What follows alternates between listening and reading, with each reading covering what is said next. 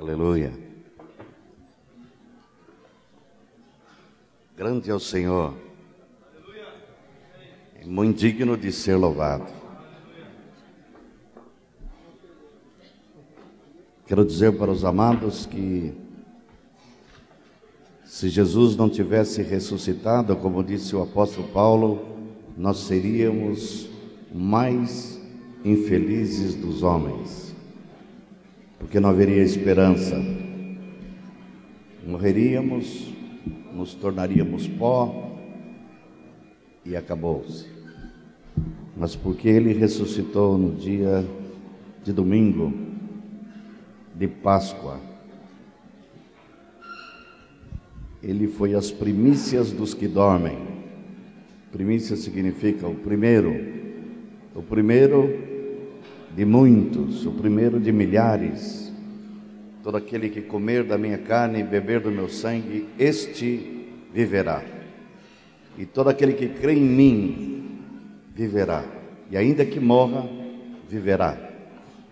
A promessa é que, mesmo mortos, temos esperança. Se morrermos, possivelmente a maioria que está aqui, quero dar uma boa notícia: não vão morrer sem Jesus ter voltado. Está mais próximo do que nunca. Talvez nós dois, Irvino Hall, né, estaremos aqui ainda. Né? Estava brincando com o Irvino aqui um pouco antes de começarmos a reunião. Nos mostraram uma foto minha e do Ismael ainda lá muitos anos atrás, tempo que o Ismael tinha cabelo e era cabelo preto. Pesava uns 20 quilos menos. Aí eu disse para o Irvino, felizmente quando nós tivermos corpos glorificados, nós vamos aparentar 20, 25 anos, né? Podemos dizer para o Senhor, faça-me com um cara de 30. Né? Vamos voltar a ter cabelos, vamos ter, não tem mais reumatismo, não tem rosto com ruga, não tem olhos com lágrimas, enxugarei dos teus olhos toda lágrima. Não haverá mais luto. Não haverá mais luto. No mundo tereis aflição. Temos dores, sofrimentos, perdas, morte. Lá não haverá nada disso. E Jesus já está lá. Lá ele vive assim. E enquanto lá ele se compadece de nós. Ele é o nosso sumo sacerdote que compadece de nós. Mas nós vivemos o que? A bendita esperança.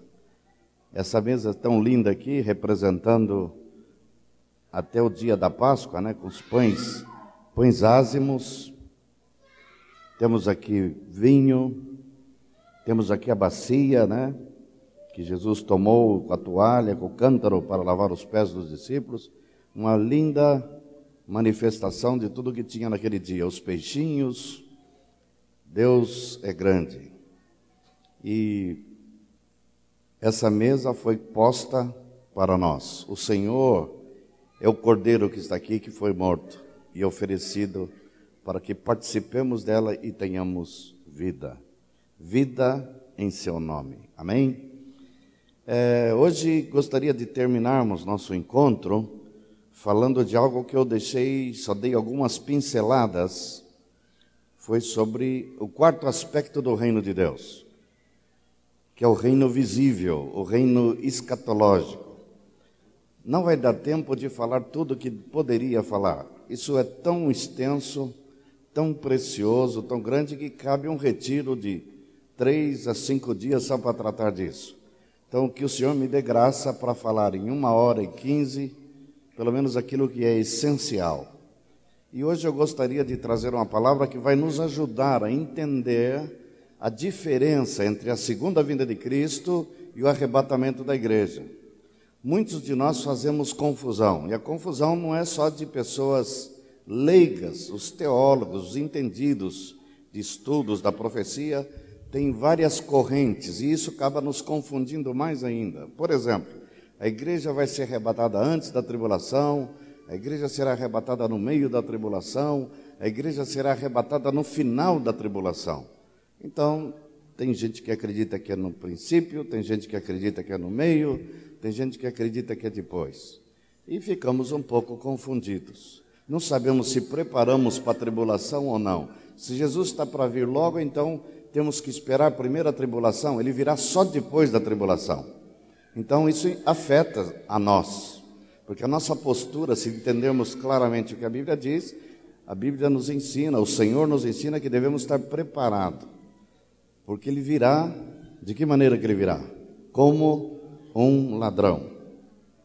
Quero falar sobre esse tema e quero dizer que tem vários eventos relacionados com a segunda vinda. Vou só mencioná-los. Cada um desses seria oportuno um estudo mais profundo, não será possível hoje, fica para outra ocasião. Tem três palavras no Novo Testamento para relacionado com a vinda de Jesus. Uma delas é a principal, chama-se parousia ou parousia, que foi traduzida como vinda a palavra poderia ser melhor traduzida como presença. Na verdade, parousia significa a presença de Cristo. A outra palavra que aparece no Novo Testamento é a palavra Apocalipse. Foi transliterado, o último livro da Bíblia, poderia ser traduzido como revelação. Em inglês é revelation. No nosso, em português, mantiveram a palavra Apocalipse, que quer dizer revelação. Uma terceira palavra também relacionada com a vida de Cristo, a palavra epifaneia. Essa palavra significa, foi traduzida como manifestação. Então, a primeira, parousia, que quer dizer vinda ou presença. A segunda, Apocalipse, que quer dizer revelação do nosso Senhor Jesus Cristo. E epifaneia, manifestação. A palavra manifestação aqui é que no sentido que ele vai aparecer e todos vão ver. Hoje nós vamos ver o contraste, eu quero mostrar para os irmãos o contraste que existe entre a segunda vinda e o arrebatamento. O arrebatamento antecede a grande tribulação. Vamos ver vários textos e vão os irmãos vão se aperceber da diferença. Vou apresentar 15 contrastes entre a segunda vinda ou a manifestação de Cristo e o arrebatamento da igreja. Primeiro texto que vamos ler, obviamente, é Abrão 1 Tessalonicenses, capítulo 4, texto muito conhecido. Capítulo 4, verso 13 até o verso 18. Vamos ler, ou melhor, até o capítulo 5, verso 3. Não queremos, porém, irmãos, que sejais ignorantes com respeito aos que dormem, para não vos entristecerdes como os demais que não têm esperança. Pois se cremos que Jesus morreu e ressuscitou, assim também Deus, mediante Jesus, trará juntamente em sua companhia os que dormem. Ora, ainda vos declaramos por palavra do Senhor isto: nós, os vivos, os que ficarmos até a vinda do Senhor, de modo algum precederemos os que dormem. Porquanto o Senhor mesmo, dada a sua palavra de ordem, ouvida a voz do arcanjo e ressoada a trombeta de Deus, descerá dos céus e os mortos em Cristo ressuscitarão primeiro. Depois nós, os vivos, os que ficarmos, seremos arrebatados juntamente com ele entre nuvens para o encontro do Senhor nos ares, e assim estaremos para sempre com o Senhor. Consolai-vos, pois, uns aos outros com essas palavras. Irmãos, relativamente aos tempos e às épocas, não há necessidade que eu vos escreva, pois vós mesmos estáis inteirados com precisão de que o dia do Senhor vem como um ladrão da noite. Quando andarem dizendo paz e segurança, eis que lhes sobrevirá repentina destruição, como vem a dor do parto a quem está para dar à luz, e nenhum e de nenhum modo escaparão. Abram agora Mateus, capítulo 20, 24.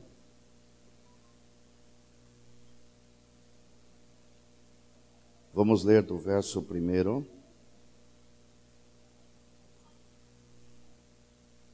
Até o 31. Tendo, pois, Jesus saído do templo, ia retirando quando se aproximaram dele os seus discípulos, para lhes mostrar as construções do templo. Ele, porém, lhes disse: Não vedes tudo isso? Em verdade vos digo que não ficará aqui pedra sobre pedra que não seja derrubada. No Monte das Oliveiras, achava Jesus assentado quando se aproximaram dele os seus discípulos, em particular, e lhes pediram: Dize-nos quando sucederão estas coisas e que sinal haverá da tua vinda e da consumação do século? E ele lhes respondeu: Vede que ninguém vos engane, porque virão muitos em meu nome, dizendo: Eu sou o Cristo, e enganarão a muitos. E certamente ouvireis falar de guerras e rumores de guerras. Vede, não vos assusteis, porque é necessário assim acontecer, mas ainda não é o fim. Porquanto se levantará nação contra nação, reino contra reino, e haverá fomes e terremotos em vários lugares. Porém, tudo isso é o princípio das dores. Então sereis atribulados e vos matarão, sereis odiados de todas as nações por causa do meu nome. Nesse tempo, muitos hão de escandalizar, trair e odiar uns aos outros. Levantar-se-ão muitos falsos profetas e enganarão a muitos. E por se multiplicar a iniquidade, o amor se esfriará de quase todos. Aquele, porém, que perseverar até o fim, esse será salvo. E será pregado este evangelho do reino e por todo o mundo, para testemunho a todas as nações, então virá o fim. Quando, pois, virdes o abominável da desolação de que falou o profeta Daniel no lugar santo, quem lê entenda, então os que estiverem na Judéia fujam para os montes. Quem estiver sobre o eirado, não desça a tirar de casa coisa alguma. E quem estiver no campo, não volte para trás para buscar a sua capa. Ai das que estiverem grávidas e das que amamentarem naqueles dias Orai para que a vossa fuga não se dê no inverno nem no sábado, porque nesse tempo haverá grande tribulação, de, como desde o princípio do mundo até agora não tem havido e nem haverá jamais. Não tivesse aqueles dias sido abreviados e ninguém seria salvo, mas por causa dos escolhidos tais dias serão abreviados. Então, se alguém vos disser, eis aqui o Cristo, ou ei-lo ali, não acrediteis, porque surgirão falsos cristos e falsos profetas operando grandes sinais e prodígios para enganar, se possível, os próprios eleitos. Vede que vou-lo tenho predito. Portanto, se vos disseram, ei-lo, ele está no deserto, não saiais, ei-lo no interior da casa, não acrediteis. Porque assim como o relâmpago sai do oriente e se mostra até o ocidente, assim há de ser a vinda do filho do homem. Onde estiver o cadáver, aí se ajuntarão os abutres. Logo em seguida, a tribulação daqueles dias, o sol escurecerá, a lua não dará sua claridade, as estrelas cairão do firmamento e os poderes do céu serão abalados. Então aparecerá no céu o sinal do Filho do Homem. Todos os povos da terra se lamentarão e verão o Filho do Homem vindo sobre as nuvens do céu com poder em muita glória. E ele enviará os seus anjos com grande clangor de trombeta, os quais reunirão os seus escolhidos dos quatro ventos de uma a outra extremidade dos céus. Abram Apocalipse capítulo 1.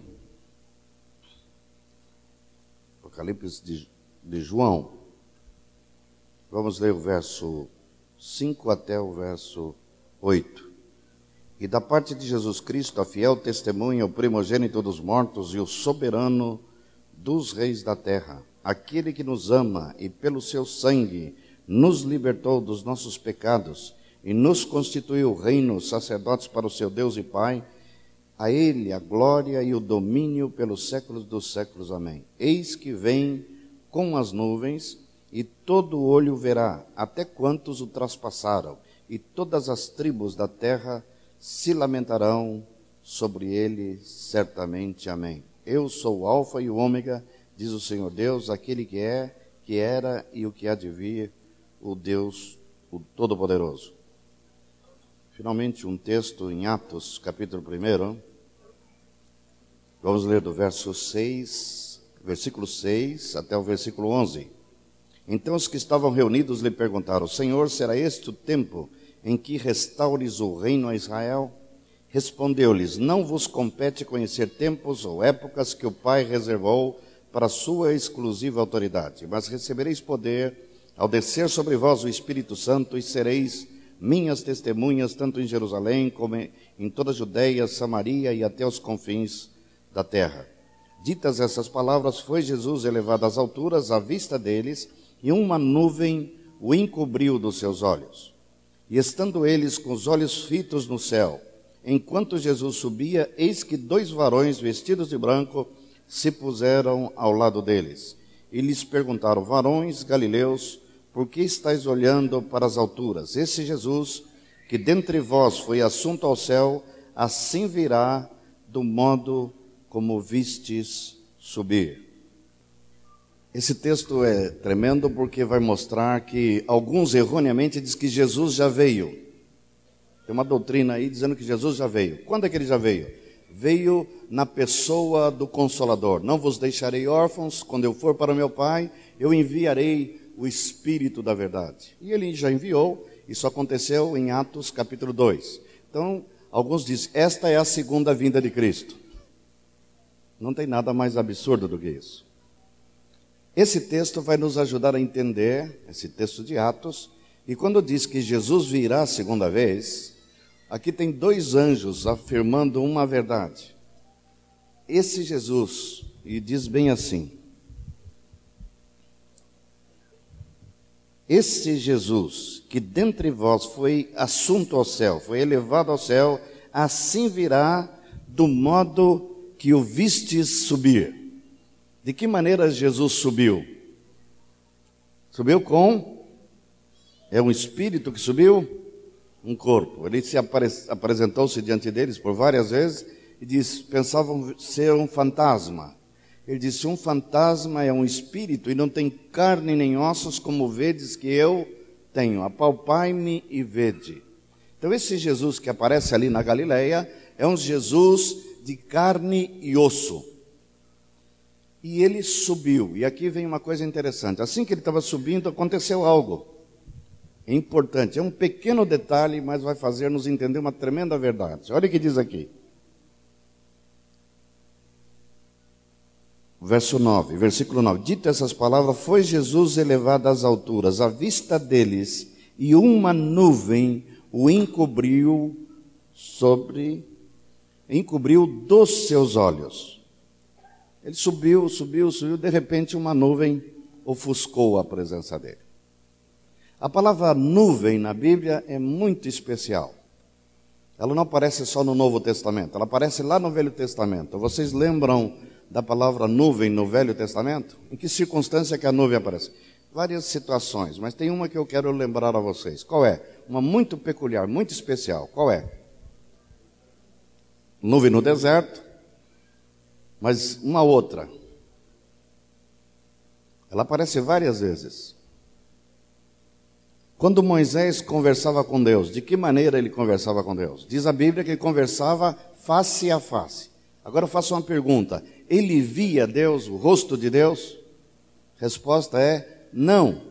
Até que um dia ele pediu: Eu quero ver tua face. E Deus falou: Não, você não pode ver até escondeu ele numa montanha, né, numa penha, numa fenda, e Deus passou de costa, ele queria ver a glória do Senhor. Ainda que a Bíblia diz que ele conversava face a face com Deus, diz que tinha algo entre Deus e Moisés. O que, que era? Uma nuvem. Ele não via a não ser uma nuvem. Então ele entrava no tabernáculo e diz que para conversar com o Senhor, então uma nuvem descia. Ou seja, a nuvem nesse sentido representa presença velada de Deus. Deus está ali, mas está escondido. Nesse texto de Atos já percebemos a mesma relação com a nuvem. E quando Jesus fala em voltar, menciona de novo a nuvem. Todos os textos mencionam a nuvem. Apocalipse, Mateus, Lucas, Marcos, todas elas fazem referência à nuvem. Mas tem uma pequena proposição que muda tudo uma preposição que muda o sentido.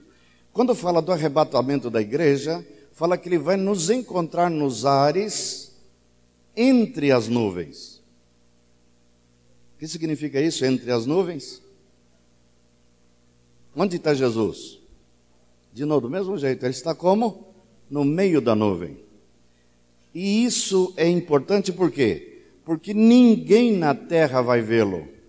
Ele está entre nuvens. Só será visto por aqueles que forem encontrar-se com ele entre nuvens. Entre nuvens, no meio da nuvem, dentro da nuvem. Quando fala da segunda vinda de Cristo, fala que ele virá sobre as nuvens. E fala assim que todo olho verá. Jesus usa outra expressão, ele fala assim: como o relâmpago sai do Oriente se mostra no Ocidente, assim será a vinda do Filho do Homem.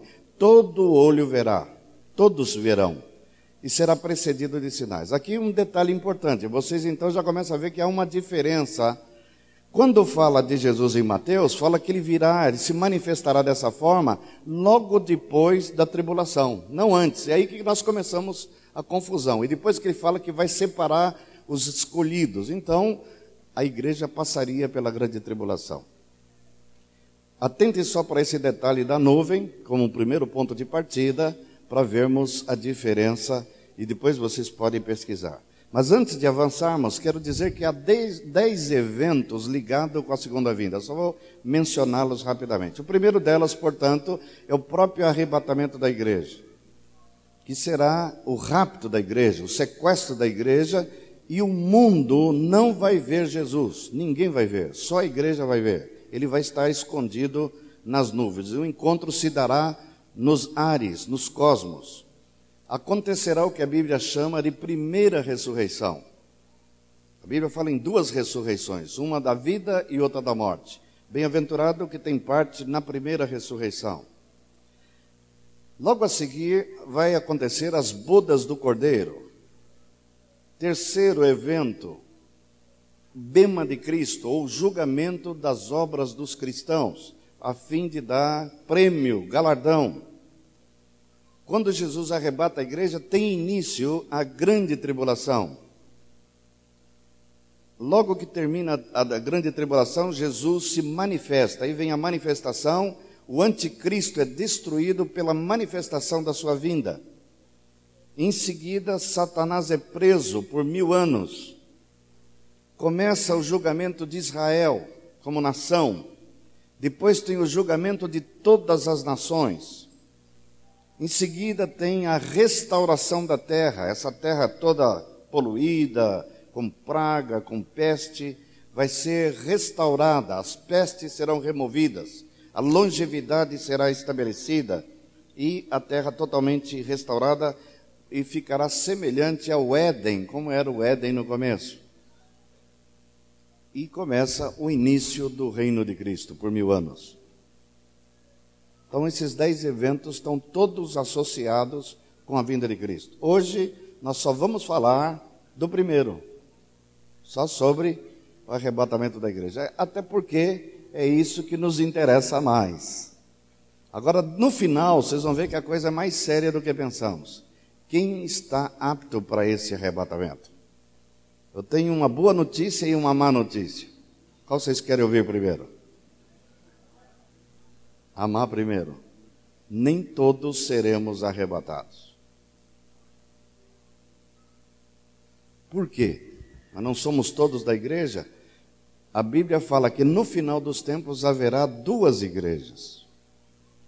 Uma igreja fiel, verdadeira, e uma igreja falsa, que a Bíblia chama de apóstata. Se apostatou. Apostatar significa desviar-se, virar as costas, então nós temos uma igreja verdadeira e uma nominal. Essas duas igrejas hoje convivem juntas. É que Jesus chama de o joio e o trigo. E diz que o joio e o trigo só é para separado no final. Haverá uma separação já no arrebatamento da igreja. Isso nós vamos deixar para o final, vai ser o fechamento. Vamos ver então primeiro esse contraste entre o arrebatamento e a segunda vinda, para não fazermos confusão. Ah, no arrebatamento, Cristo volta nos ares sem sinal nenhum para o mundo. Isso é importante. O texto é esse de Tessalonicenses, 1 Tessalonicenses 4,17, que acabamos de ler. Cristo volta nos ares sem sinal nenhum para o mundo.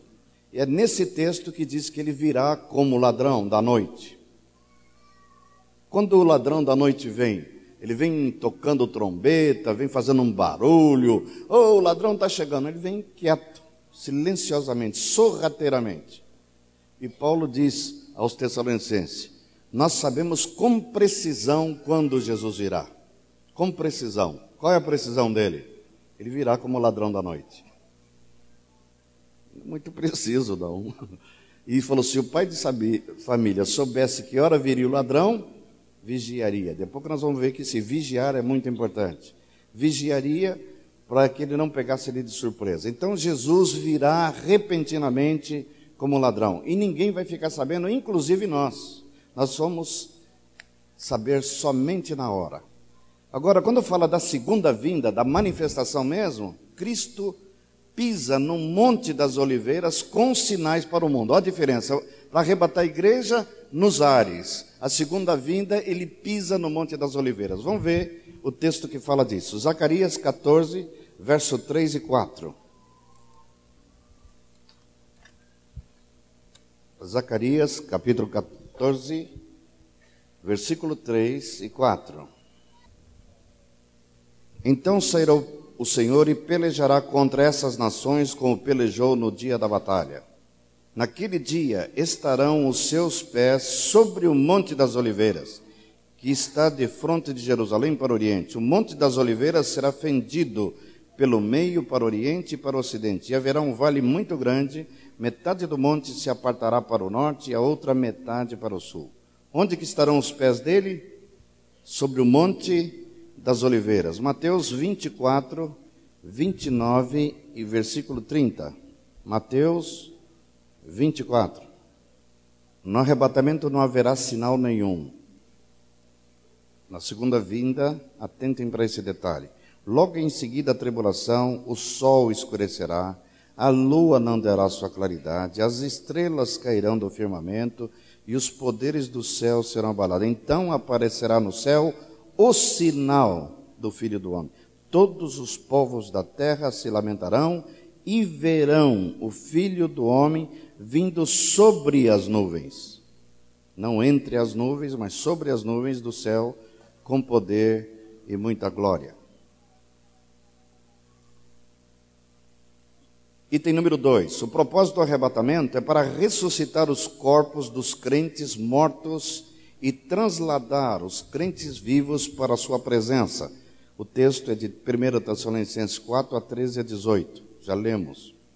O propósito da segunda vinda é para julgar Israel e as nações, e também para ressuscitar os mártires da tribulação e os santos de Israel. Mateus 25, 31 a 46. Daniel, vamos ler Daniel, capítulo 12, Daniel 12, versículo 1 a 3. Nesse tempo se levantará Miguel, o grande príncipe, o defensor dos filhos do seu povo, e haverá tempo de angústia. Tempo de angústia aqui está se referindo à grande tribulação, na qual nunca houve desde que houve nação até aquele tempo. Mas aquele tempo será salvo o teu povo, todo aquele que for achado inscrito no livro muitos dos que dormem no pó da terra ressuscitarão. Aqui está falando dos judeus que já morreram, vão ressuscitar, uns para a vida eterna e outros para a vergonha e horror eterno. Atentem que isso acontecerá depois da grande tribulação. Terceiro, o arrebatamento é para julgar as obras dos salvos, os discípulos que foram arrebatados. Vamos ler esse texto, é muito importante. 1 Coríntios capítulo 3, verso 11 a 15. 1 Coríntios 3, 11 a 15. Porque ninguém pode lançar outro fundamento além do que foi posto, o qual é Jesus Cristo. Contudo, se o que alguém edifica sobre o fundamento é ouro, prata, pedras preciosas, madeira, feno, palha, manifesta se tornará a obra de cada um, pois o dia a demonstrará, porque está sendo revelada pelo fogo o qual seja a obra de cada um, o próprio fogo provará. Se permanecer a obra de alguém que sobre o fundamento edificou, esse receberá galardão. E se a obra de alguém se queimar, sofrerá ele dano, mas esse mesmo será salvo, como que através, todavia, como que através do fogo.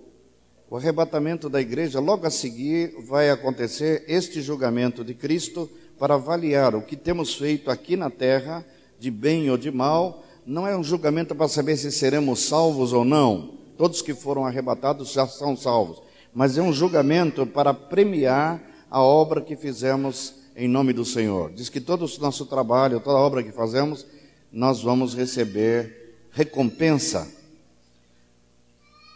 2 Coríntios 5,10. Porque importa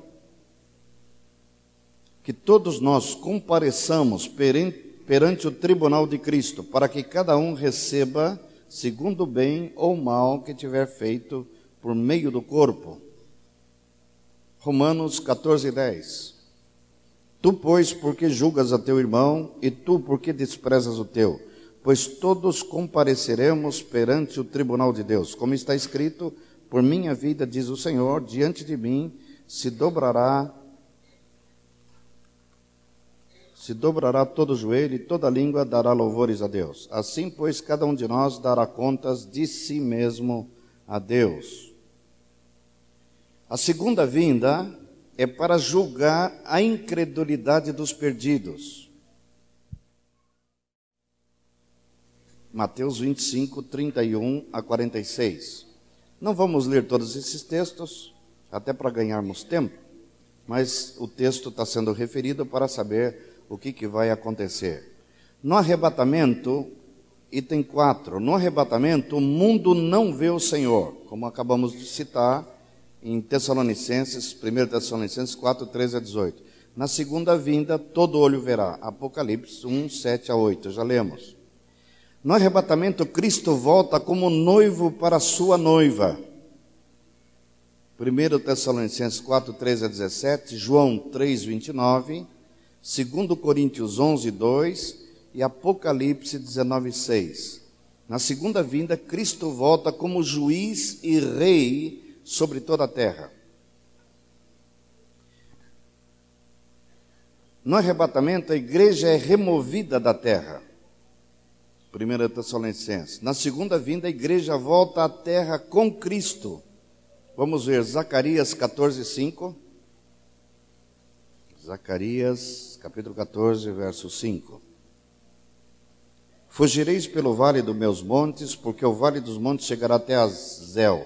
Sim, fugireis como fugiste do terremoto nos dias de Uzias, rei de Judá. Então virá o Senhor meu Deus e todos os santos com ele. Apocalipse 19, 7. Versículo 7, versículo 8 versículo 12.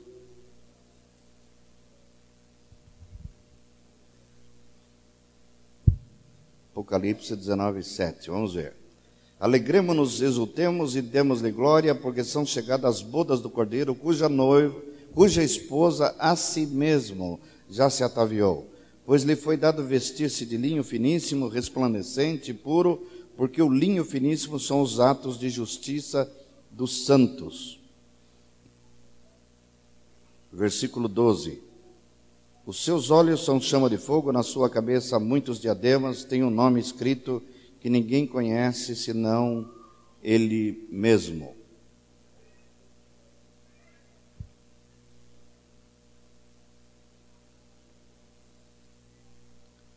E seguiram. Está vestido com manto tinto de sangue, no seu nome se chama o Verbo de Deus. E seguiram-no os exércitos que há no céu, montado cavalos brancos, com vestiduras de linho finíssimo, branco e puro. Seguiram-nos os exércitos todos que há no céu. É... Logo a seguir, o arrebatamento terá início a grande tribulação. Segundo Tessalonicenses capítulo 2 e Apocalipse 6, de 6 a 19. Logo após a segunda vinda, terá início o reino messiânico, que vocês encontram em Mateus 25, 31 a 34. Vamos ler.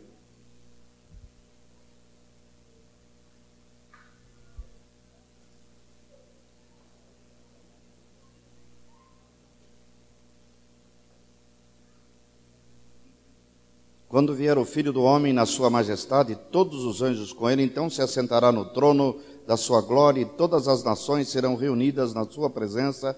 Ele separará uns dos outros, como o pastor separa dos cabritos as ovelhas. E porá as ovelhas à sua direita, mas os cabritos à esquerda. Então dirá o rei aos que estiverem à sua direita. Vinde, benditos de meu Pai, entrai na posse do reino que estava-vos preparado desde antes da fundação do mundo. Início do reino messiânico. Logo depois do arrebatamento, o anticristo será revelado. Segundo Tessalonicenses, capítulo 2, verso 3 a 8.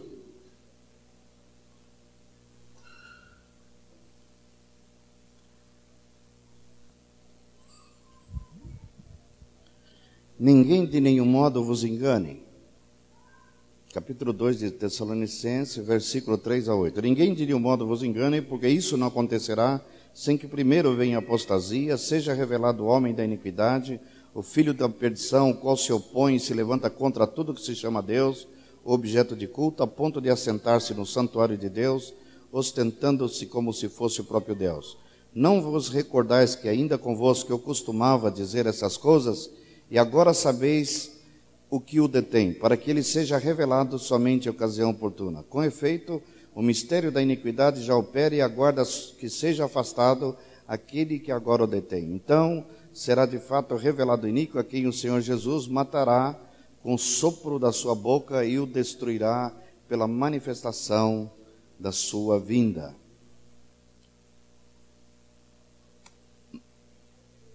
No arrebatamento, o anticristo é revelado, tem início a tribulação. Na segunda vinda, o anticristo será destruído. O versículo 8 fala isso. Então será de fato revelado o a quem o Senhor Jesus matará com o sopro da sua boca e o destruirá pela manifestação da sua vinda. No arrebatamento não há modificações na terra, isso é com a criação, não acontece nada. Na segunda vinda há modificações com a criação. Vamos ler dois textos importantes: Isaías 35, 1 e 2.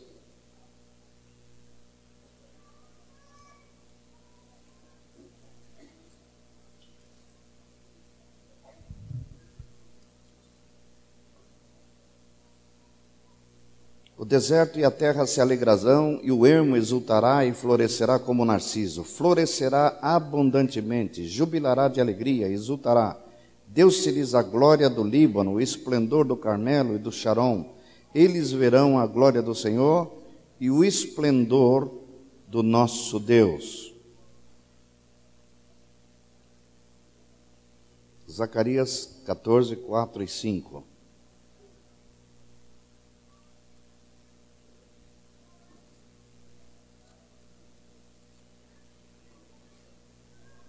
Texto que lemos fala de a terra sendo afetada.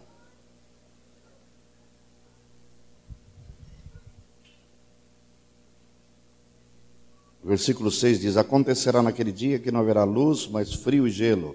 Mas será um dia singular, conhecido do Senhor, não será nem dia nem noite, mas haverá luz à tarde. Grandes modificações na natureza. Na, no arrebatamento, a nova aliança prometida a Israel não será feita. Na segunda vinda, a nova aliança entra em vigor. Jeremias 31, 31 a 35. O arrebatamento precede o dia da ira de Deus. Vale a pena ler esse versículo. Apocalipse capítulo 3, verso 10.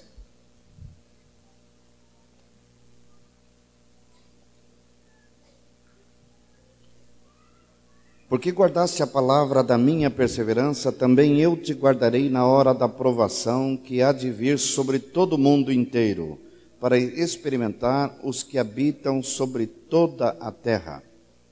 Na segunda vinda, a nova aliança entra.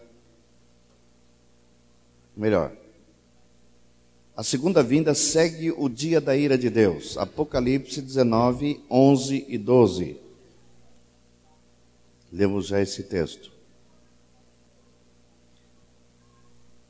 Vi o céu aberto, eis um cavalo branco, e o seu cavaleiro se chama fiel e verdadeiro, e julga e peleja com justiça. Os seus olhos são chama de fogo, a sua cabeça muitos diademas. Tem um nome escrito que ninguém conhece, senão ele mesmo. A esperança da igreja é ficar na presença do Senhor. A esperança de Israel é ter parte no reino messiânico da terra. O arrebatamento é ligado com o programa de Deus para a igreja. A segunda vinda é ligada com o programa de Deus para Israel e as nações. No arrebatamento, Cristo não recebe o seu trono. Na segunda vinda, recebe o trono de Davi. O arrebatamento é iminente, pode acontecer hoje. A segunda vinda será precedida por sinais. Eu estou correndo um pouco porque vou entrar na parte mais importante agora. Tendo esse contraste, nós vemos então que são dois eventos diferentes. Não podemos confundir que o arrebatamento é algo que acontece junto com a manifestação da vinda dele. O arrebatamento tem a ver com a igreja, a segunda vinda tem mais a ver com o reinado de Cristo aqui na terra e com as promessas feitas a Abraão e a Davi. Que Jesus sentaria então no trono de Davi, seu pai, e reinaria por todo sempre. Esse reinado de mil anos que Jesus vai, vai cumprir aqui na terra, exatamente para dar cumprimento a todas as profecias e promessas feitas a Israel, nem é a igreja. E quero chamar a atenção de um fato importante. Quando Deus prometeu a Abraão na aliança que ele teria dois tipos de descendência. Ele chama Abraão em um determinado momento e diz: Olhai as areias do mar, seus descendentes serão semelhantes à areia do mar. E numa outra ocasião, ele sai de dentro da tenda e manda ele olhar para o céu. E diz: Os seus descendentes serão semelhantes às estrelas do céu. As areias do mar se refere aos israelitas. Por isso que todas as promessas feitas aos israelitas estão relacionadas com a terra. E todos os descendentes da igreja, descendentes de Abraão, cristãos, tem a ver com as estrelas do céu. Por isso, todas as bênçãos prometidas para Israel têm cumprimento terrestre. Todas as promessas feitas para a igreja têm cumprimento celestial. Por isso que Efésios 1:3 começa dizendo o seguinte: Bendito Deus e Pai, que nos tem abençoado com toda a sorte de bênção nas regiões celestiais. Nós fomos arrebatados e assentamos juntamente com ele nas regiões celestiais.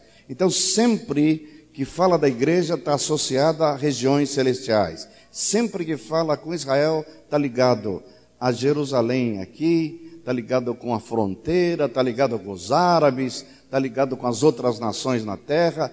E alguns, equivocadamente, por não conhecer, por isso que é importante entendermos a aliança, diz que Israel já era, Deus já não quer mais saber de Israel, porque eles negaram o Messias, crucificaram o Messias, então Deus deixou de lado Israel e levantou um outro povo chamado igreja. E que todas as promessas feitas a Israel se cumprem na igreja, ao ponto de nos chamar de Israel espiritual. Não pensem assim, não é o ensino de Jesus, não é o ensino dos profetas do Velho Testamento e não é o ensino apostólico. Paulo diz para que nós não devemos ser motivo de tropeço, nem para os gentios, nem para os judeus e nem para a igreja. A Bíblia sempre vai falar desses três grupos de pessoas: gentios, judeus e igreja. Tem palavra específica para os gentios, tem palavra específica para os judeus e tem palavra específica para a igreja. Então tem promessas, quando nós lemos Daniel, fala o teu povo, o teu povo, está se referindo sempre a Israel.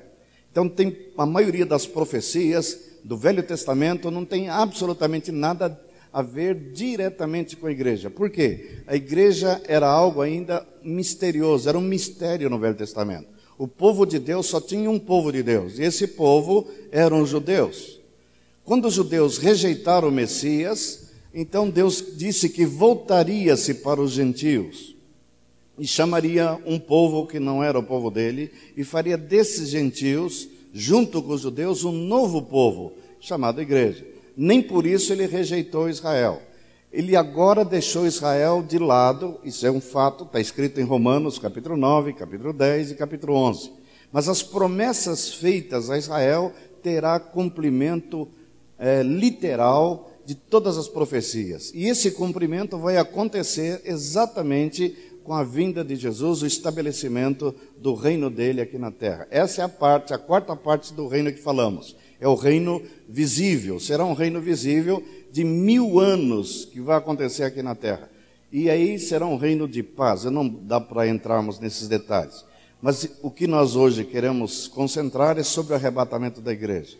Vamos ver agora em que quais os que serão arrebatados, como que Jesus vai fazer isso. Vamos ler alguns textos dos evangelhos. Vamos começar por Lucas, Lucas capítulo capítulo 21. Capítulo 21 diz assim: Vamos começar do versículo 29.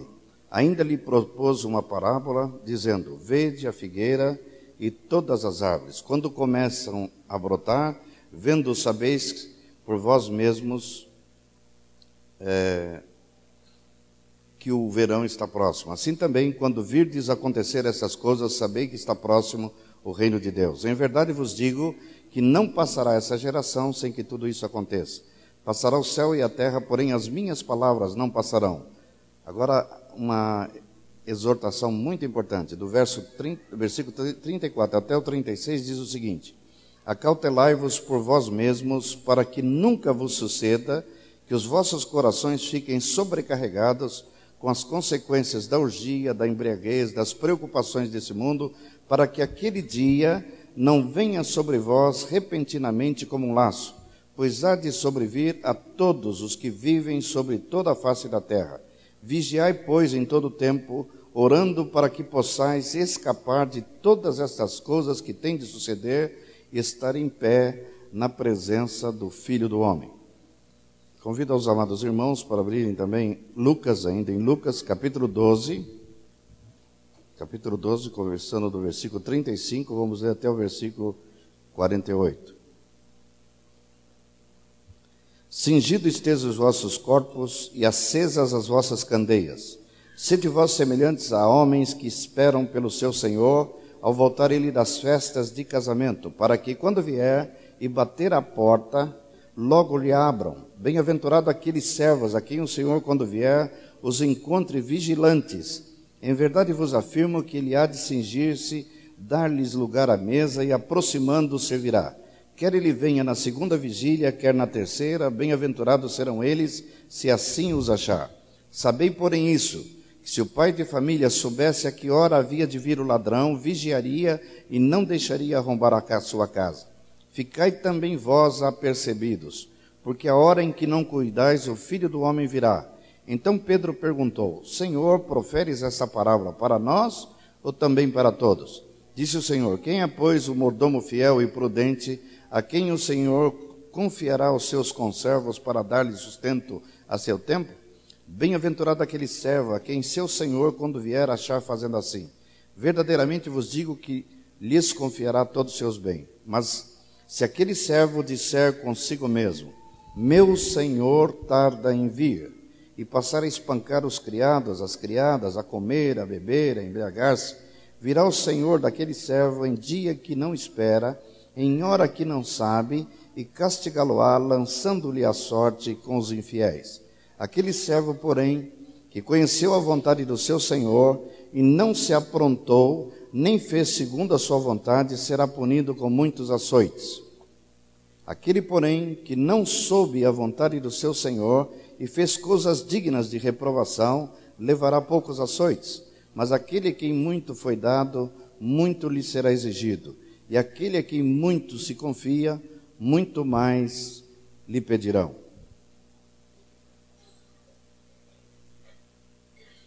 Abram 1 Tessalonicenses.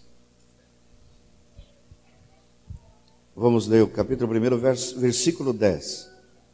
E para aguardardes do céu o seu filho, a quem ele ressuscitou dentre os mortos, Jesus, que nos livra da ira vindoura.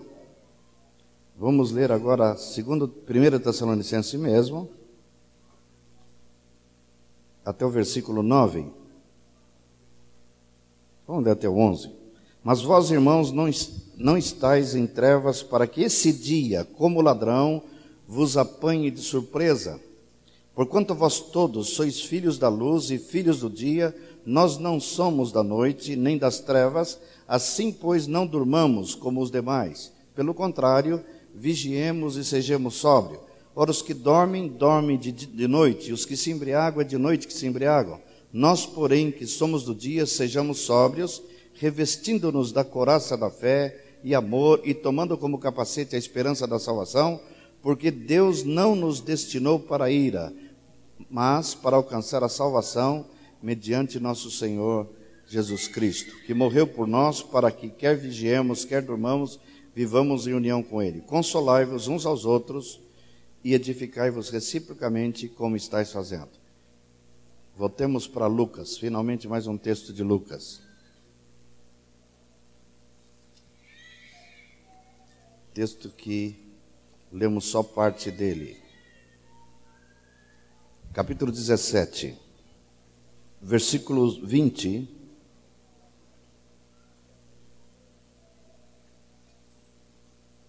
Interrogado pelos fariseus sobre quando viria o reino de Deus, Jesus lhes respondeu: Não vem o reino de Deus com visível aparência, nem dirão, ei-lo aqui ou lá está, porque o reino de Deus está dentro em vós. A seguir, dirigiu seus discípulos: Virá o tempo em que desejareis ver um dos dias dos filhos do homem e não vereis, e vos dirão, ei-lo aqui ou lá está, não vades nem o cigais, porque assim como o relâmpago fuzilando brilha de uma outra extremidade do céu, assim será no o seu dia o filho do homem. Mas importa que primeiro ele padeça muitas coisas e seja rejeitado por esta geração. Assim como foi nos dias de Noé, será também nos dias do filho do homem. Comiam, bebiam, casavam, davam-se casamento até o dia em que Noé entrou na arca e veio o dilúvio e destruiu a todos. O mesmo aconteceu nos dias de Ló. Comiam, bebiam, compravam, vendiam, plantavam, edificavam, mas no dia em que Ló saiu de Sodoma, choveu do céu fogo e enxofre e destruiu a todos. Assim será no dia em que o Filho do Homem se manifestar. Naquele dia, quem estiver no irado e tiver os seus bens em casa, não desça para tirá-los.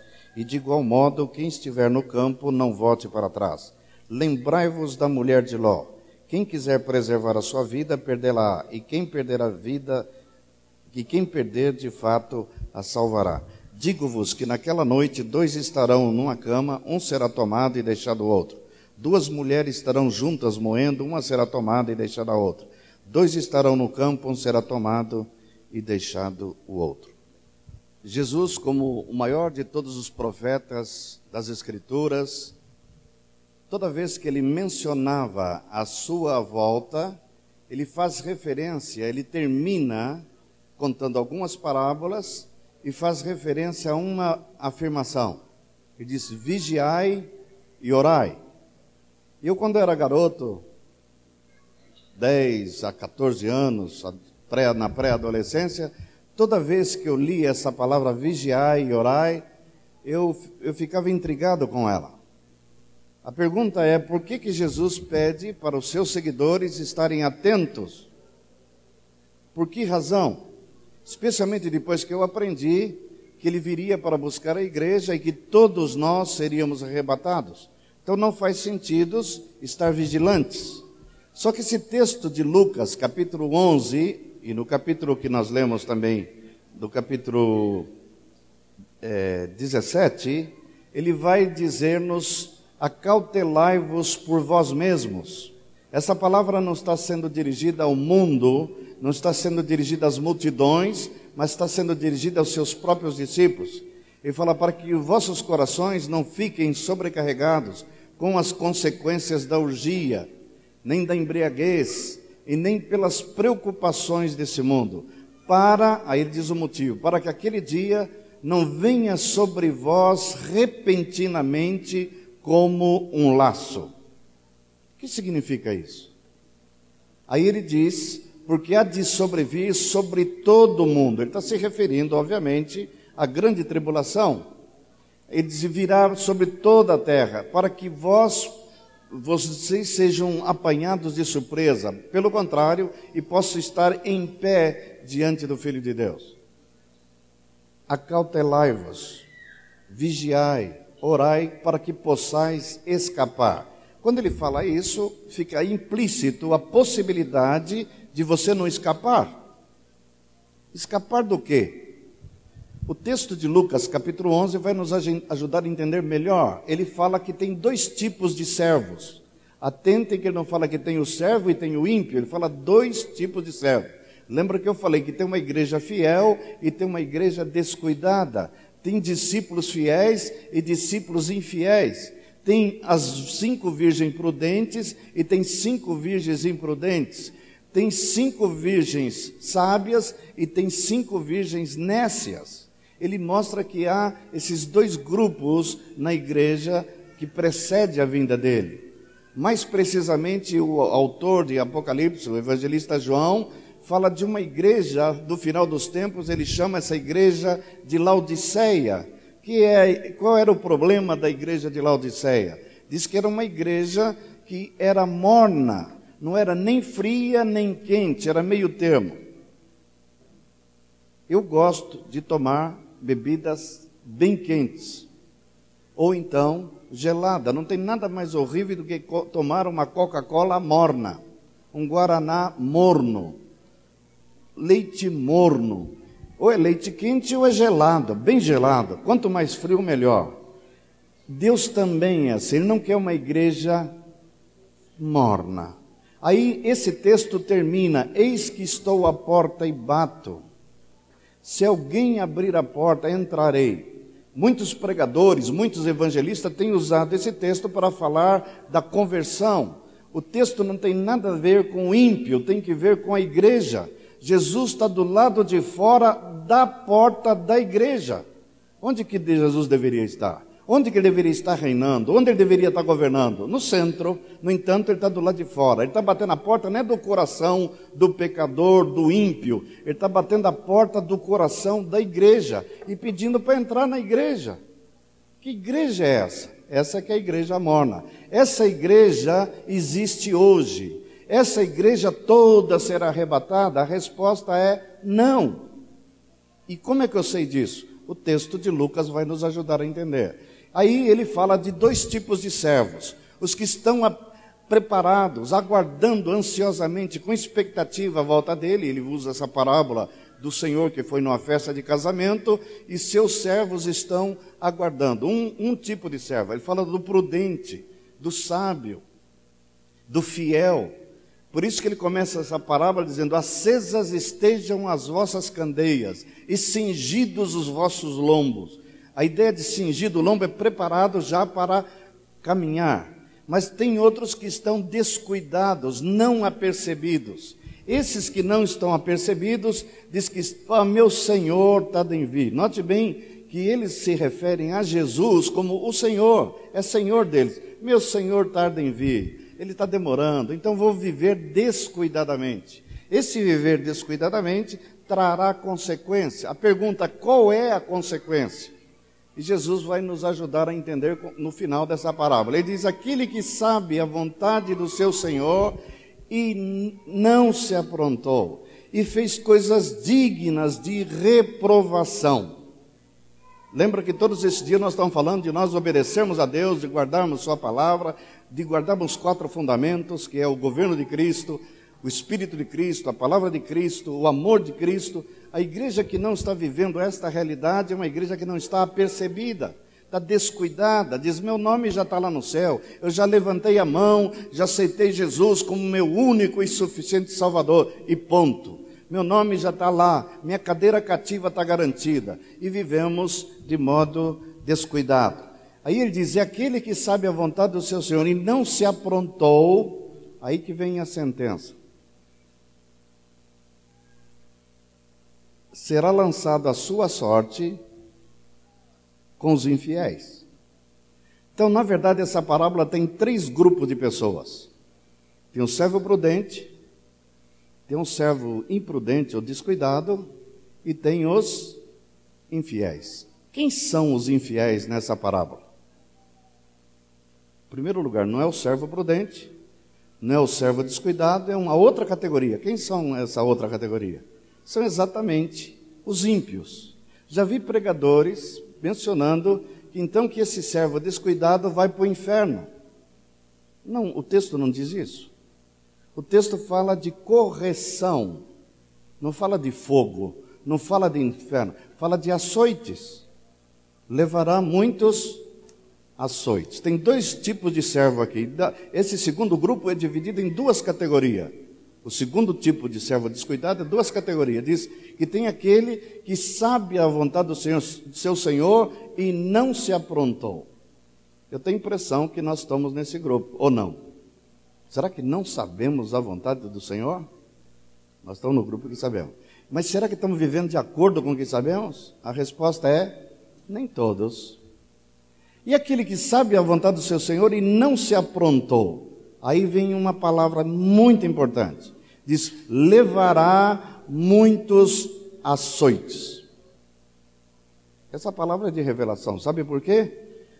se todos seremos arrebatados, quer seja bom servo ou não, e para que se cumpra essa palavra de Jesus, então no centro, na praça central lá da glória, tem que ter um pelourinho.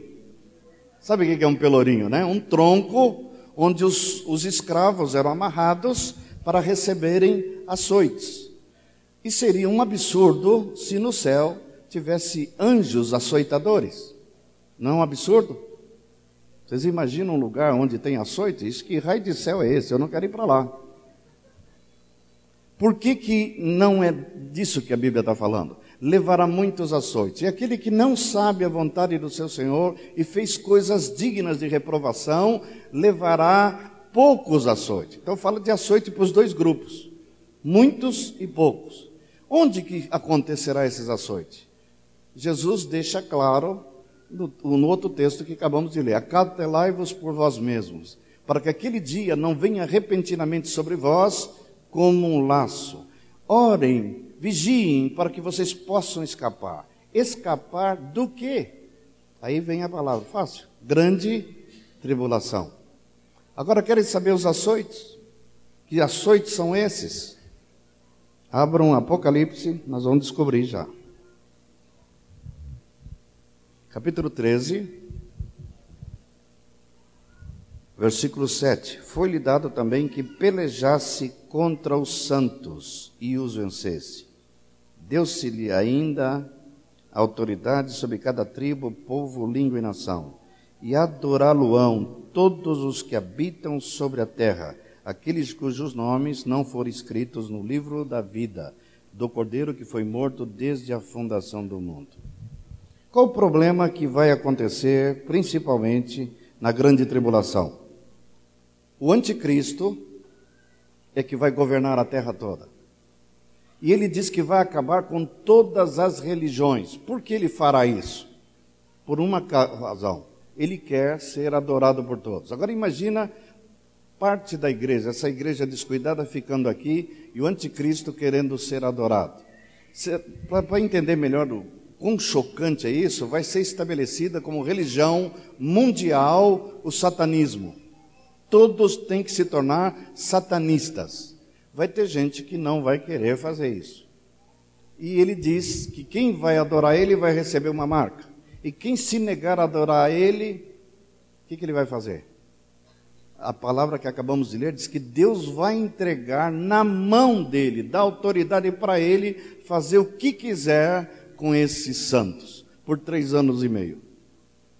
E quando Deus entrega na mão de Nabucodonosor, entrega Israel na mão de Nabucodonosor, o que, que acontece? Lembra o texto que lemos antes de, Zacarias, de Jeremias? Três sortes de castigo decretei para esse povo. Então vai fazer isso. Deus não destinou a igreja para sofrer os castigos, os horrores da grande tribulação. Pelo contrário, a promessa é que nós seríamos salvos do dia da ira. Esse é o dia da ira de nosso Deus. A igreja está destinada não para ira, mas se for necessário ter que passar essa igreja descuidada pelo fogo da provação, lembra do texto de ontem que Deus vai permitir, e nem é provação, é tribulação. A grande tribulação, grande tribulação. Ontem nós estudamos só sobre tribulação, agora essa é a grande. Nós falamos de tribulações a nível pessoal, individual. É grande tribulação porque virá sobre o mundo todo. Todo mundo será atribulado. E os santos que estiverem aqui serão entregues na mão, nada mais, nada menos, da autoridade do anticristo para ele fazer o que quiser. Sabe o que ele fará? João fala o que ele fez. João vê uma multidão no céu, diz que um número incalculável de pessoas, e ele pergunta: quem são esses? E o anjo responde: Estes são aqueles que vieram da grande tribulação, que foram, olha o termo, assustador, eu gelo, foram decapitados por causa do testemunho que deram. Felizmente deram testemunho, né? Estão lá na glória. Agora, será que todos darão testemunho? Porque ele diz o seguinte: se você me adorar, eu te poupo a tua vida. E se você não me adorar, pss, morre. Temos que escapar dessa tribulação, não temos? Uh, eu não quero ficar aqui de jeito nenhum. É coisa terrível. A igreja está destinada não para a tribulação, não para o dia da ira. O texto que lemos em Apocalipse 3,10. Vamos ver uma igreja fiel. O que, que acontece com ela?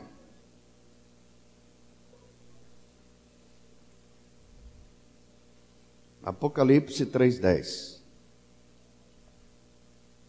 Note bem quem é preservado.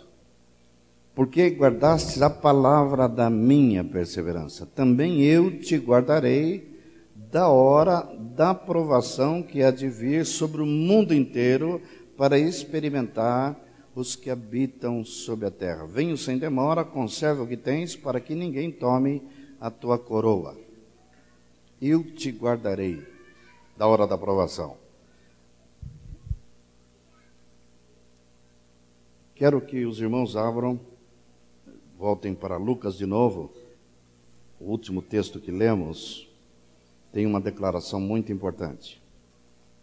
Foi Lucas 17, verso 31 até o verso 36. Naquele dia, quem estiver noirado e tiver os seus bens em casa, não desça para tirá-los. E de igual modo, quem estiver no campo, não volte para trás.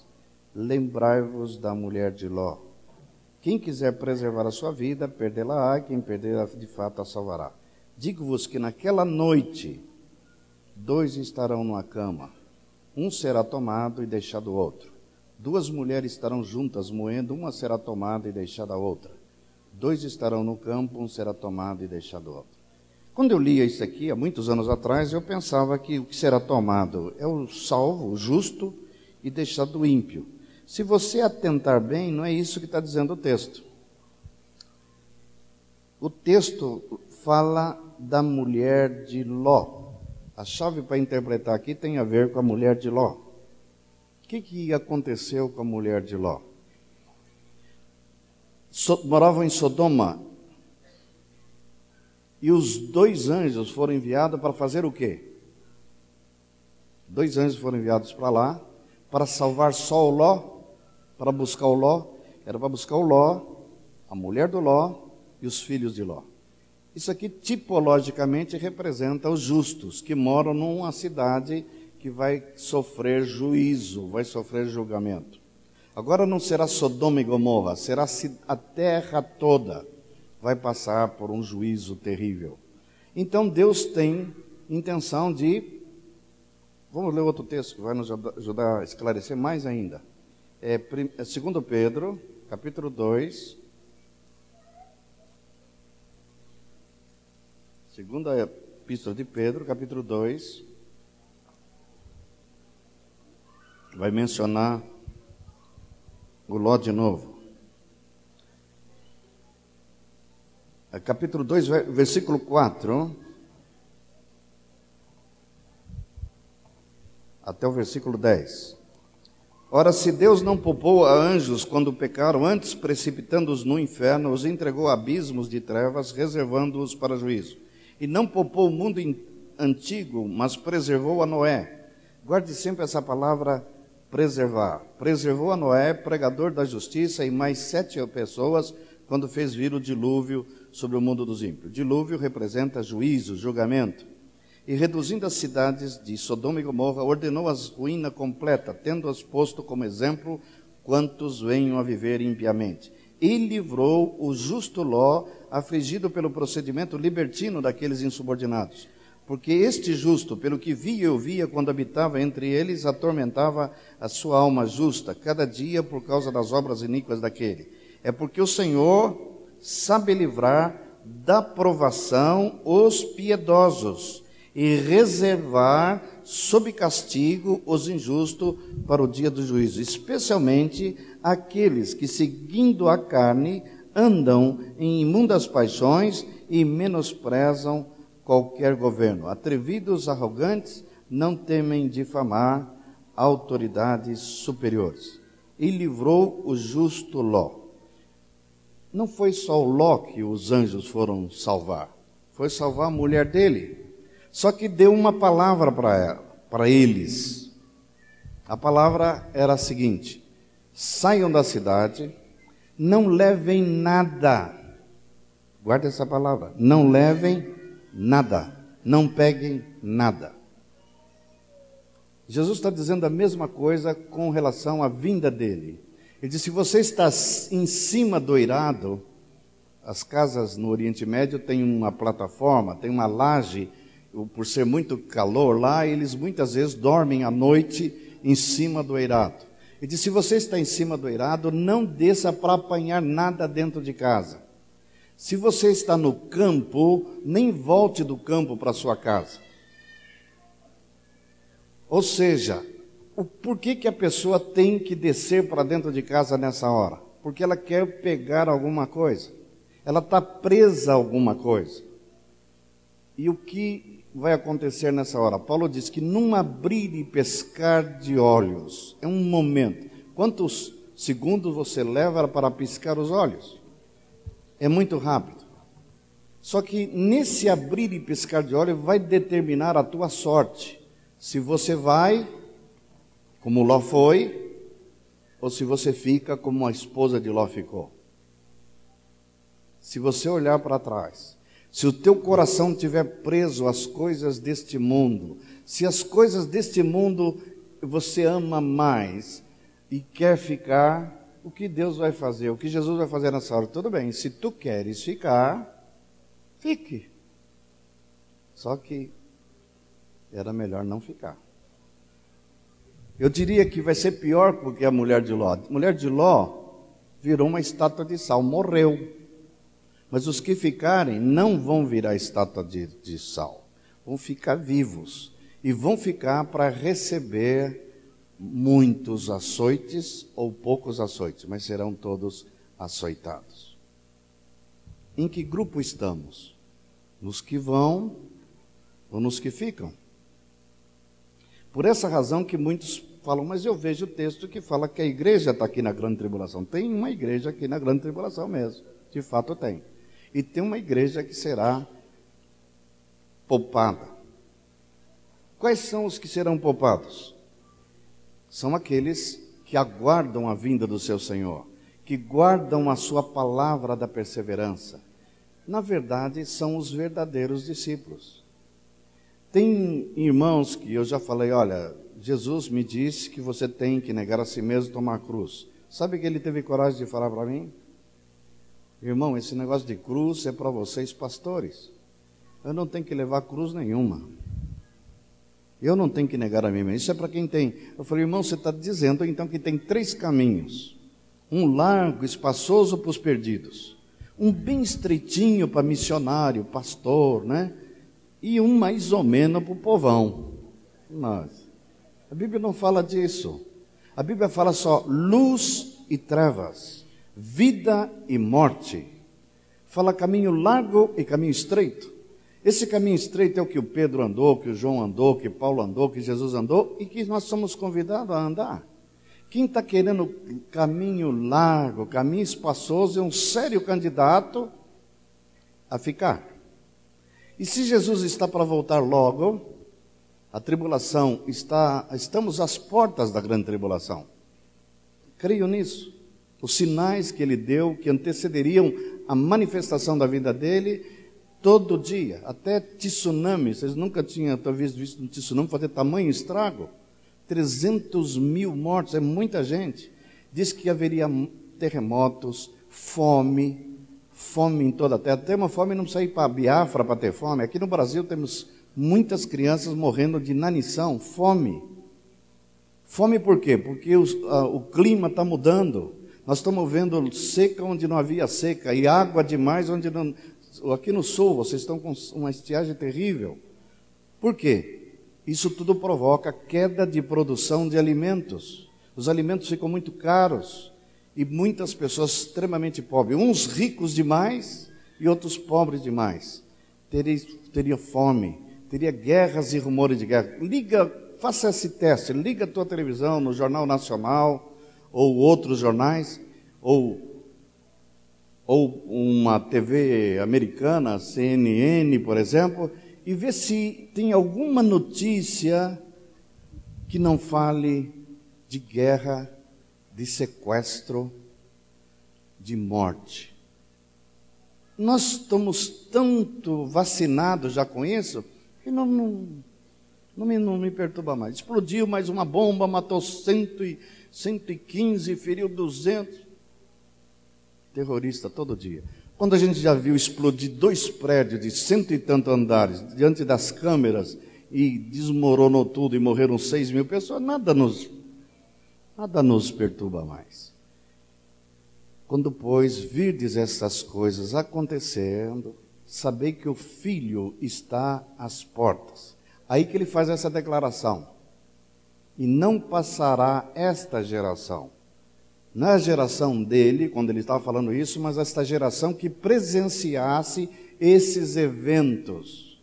Quando, pois, virdes a figueira florescer, a figueira na Bíblia representa Israel. Israel começou a florescer desde 1948. Eu tinha quatro anos de idade. Quando virdes, pois, a figueira florescer, sabei que o outono está próximo. Quando, pois, virdes estas coisas acontecendo, sabei que o filho já está para vir. Levantai vossas cabeças, a vossa redenção se aproxima. Se eu viver mais 20 anos ou 30 anos, eu não espero que Jesus demore tanto. Então, se eu não morrer antes, seguramente eu vou ser um daqueles que serei transformado, não vou nem experimentar a morte. Se eu que tenho 60 anos já estou aguardando em vida a volta de Cristo, quanto mais os jovens que estão aqui, as crianças que estão aqui. Jesus volta, breve. E ele vai fazer, e a palavra dele hoje é: acautelai-vos por vós mesmos. Aquelas virgens, qual era o problema das virgens? Tinha dez virgens. Quando fala de virgens, são todas virgens, todas iguais. Todas candidatas a casarem com o noivo. O noivo viria. E o noivo veio, e aí que quando ele estava vindo, elas se aperceberam que o azeite das botijas dela, das lamparinas dela estava acabando. Não tinha acabado ainda. E o azeite, vocês sabem muito bem que representa o Espírito Santo. E a lâmpada sem azeite apaga. No texto de Lucas diz: Acesas estejam as vossas candeias. Acesa. Quando ele vier, tem que estar com a lâmpada acesa. E só é mantida acesa pelo Espírito Santo. Acesas estejam as vossas candeias. E as cinco virgens pede que reparta com ela o azeite. Ela falou: Não, não, não podemos dar para vocês. Então saíram para ir comprar. No que saíram, o noivo chegou e leva cinco, e as outras cinco ficam do lado de fora. E elas batem na porta, abram, abram. E diz: Não, não, não, já terminou, as bodas já começaram. Ficaram do lado de fora. O que, que significa ficar do lado de fora? Ficar aqui. E aí que a coisa vai ficar feia. Por que fica feia? Abram Tessalonicenses, de novo, vamos ver a descrição por que, que Deus permite a manifestação do anticristo. Quero terminar aqui. É 2 Tessalonicenses, capítulo 2, versículo 7.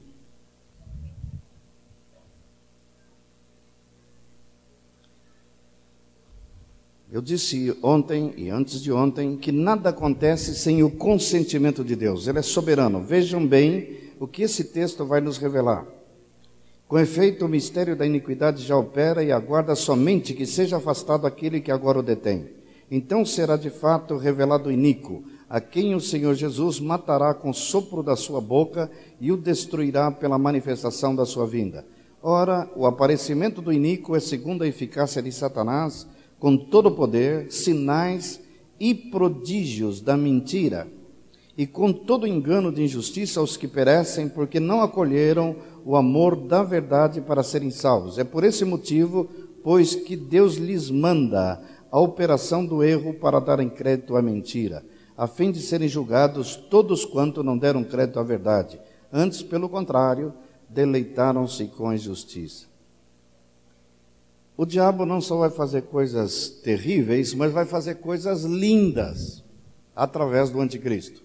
Esse texto vai falar que o anticristo é um dos personagens mais carismáticos que a terra já viu. Ele tem a capacidade de fazer descer fogo do céu diante das multidões. Ele tem capacidade de fazer prodígios, sinais e prodígios. Com que propósito que ele fará isso? Diz com o propósito de enganar. Sabe como é que ele vai se revelar? Ele vai falar assim: Eu sou a encarnação de Lúcifer. Ele vai falar isso? Não. Sabe o que ele vai falar que ele é? Ele é a encarnação de Cristo. Ele é Jesus.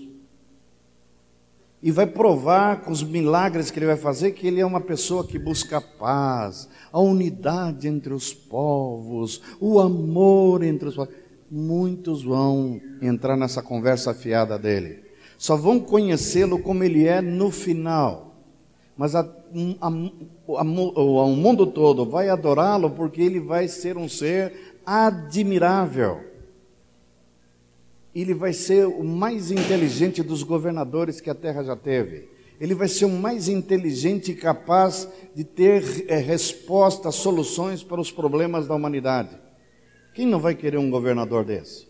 E vai se apresentar como se fora o próprio Deus. E essa igreja que fica, que anda atrás só de sinais e prodígios, vão poder ser enganados. Que querem ser enganados, em vez de buscar o Senhor, dão crédito à mentira ao invés de dar crédito à verdade. Então Deus quer que nós sejamos guardados desses dias que a Bíblia chama de grande tribulação. Para terminar, os que tiverem aqui com a, com a marca da besta, que é o número 666, vão ser bem tratados pelo anticristo. Em compensação, os que são do Senhor serão perseguidos pelo anticristo. É nessa hora que diz que pai se levanta contra filho, filho contra pai. Vai ser terrível, porque a própria família se levanta um contra o outro. Se tiver um cristão numa família de seis que não são cristãos, ele está frito. Ele vai ser delatado, denunciado para ser morto. Em compensação, os que tiverem a marca do anticristo, aí virá para eles as pragas todas do Apocalipse. Capítulo 6 até o capítulo 19, Deus vai mandar coisas terríveis para aqueles que estão servindo ao anticristo. O que isso quer dizer?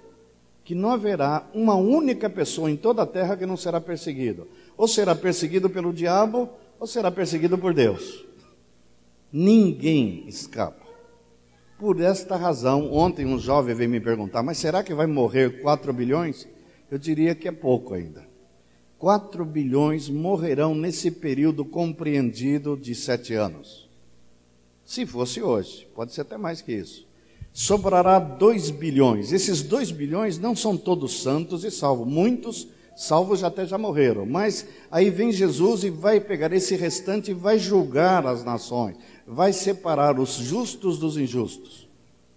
E aí que ele vai dizer para os que estão realmente convertidos nessa época, vinde de benditos do meu Pai, tomem posse do reino. Nós que já temos sido arrebatados, espero que todos os meus amados aqui estejam lá comigo, teremos corpos glorificados, corpos semelhantes ao de Jesus. Entretanto, os que estão aqui na terra não vão ser ressuscitados, nem terão corpos glorificados e vão entrar no milênio. Me perguntaram isso ontem à noite.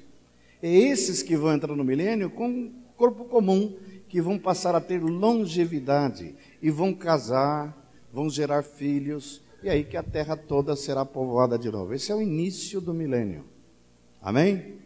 Mas antes disso, tribulação. Como nunca houve, nem jamais haverá. Orai Acautelai-vos por vós mesmos para que possais escapar, porque esse dia há de vir sobre toda a terra. Palavra do Senhor. Jesus que falou isso. Não tenho dúvida que ele vai fazer cumprir essa palavra.